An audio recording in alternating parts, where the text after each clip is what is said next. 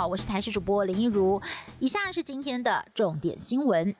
国内外接连爆出疑似有民众在接种流感疫苗之后出现不良反应，机关署在公布，我国在短短两天之内再度新增了一百一十二起不良事件通报，其中有三个人不幸死亡，而这三名个案当中其实都有潜在疾病，分别接种三家厂牌的公费流感疫苗，而经过专家会议讨论，初步研判死亡原因都跟接种疫苗无关，强调目前台湾还没有和疫苗相关的安全讯号。公费流感疫苗开打之后，一度引发了强打潮，就怕不够打。卫福部已经谈妥了疫苗加购，而现在传出有一部分的疫苗已经到货，但是根据了解，包括了东阳、国光、葛兰素史克等等疫苗厂商都没有参与追加疫苗采购招标，让人猜测卫福部加购的疫苗很有可能就是法国赛诺菲疫苗，也让第一线的医师担心，初期恐怕会有一些民众有所疑虑，不想要打疫苗。对此，机关署发言人庄仁祥回应，不需要把矛头指向赛诺菲，只要在台湾有证照的疫苗厂商，都会询问是否还有货量。新冠疫情趋缓，带动了民众的看屋需求。有建商看准了这一点，特别与政府政策相结合，推出了三倍券购屋就能够折抵三十到四十万的房价优惠。以六七十平的豪宅预售屋，价格落在五千七百万到六千五百万之间，推出不到两个多月就被订光。不过，放大十倍的三倍券优惠，是否真的能够赚到呢？专家表示，大平数高单价豪宅溢价空间相对更高，只是一般房屋也有九折弹性空间，三四十万对建商来说应该只是小数目。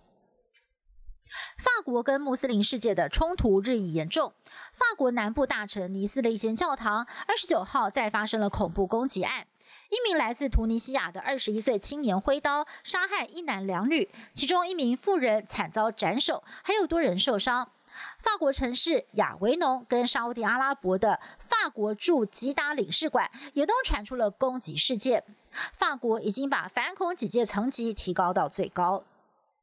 欧洲第二波新冠肺炎疫情来势汹汹，法国三十号开始封城，采取了强势回归的措施。由于从宣布到实施只有短短间隔一天的时间，造成了大批民众赶在封锁令生效前出城以及采购民生用品。巴黎成千上万人争先恐后逃难，塞车的场面令人叹为观止。美国新冠肺炎的疫情也恶化到没有办法刹车了，单日新增确诊人数屡创新高。之前二十三号新增了八点二万多例，二十四号再添八点四万多例确诊，突破更高。没有想到在二十九号，全美又新增了将近八点八万例，疫情没有最惨，只有更惨。而美国总统川普也被批评说要负很大的责任，因为最新的疫调发现，川普办过竞选造势活动的地方，群众把防疫规定摆一边，八成以上都出现了确诊病例飙升的趋势。川粉为了挺川普而染疫上升，也让专家批评相当的不值得。美国总统大选即将在五天之后登场，报道开票过程的美国媒体将再次扮演关键角色。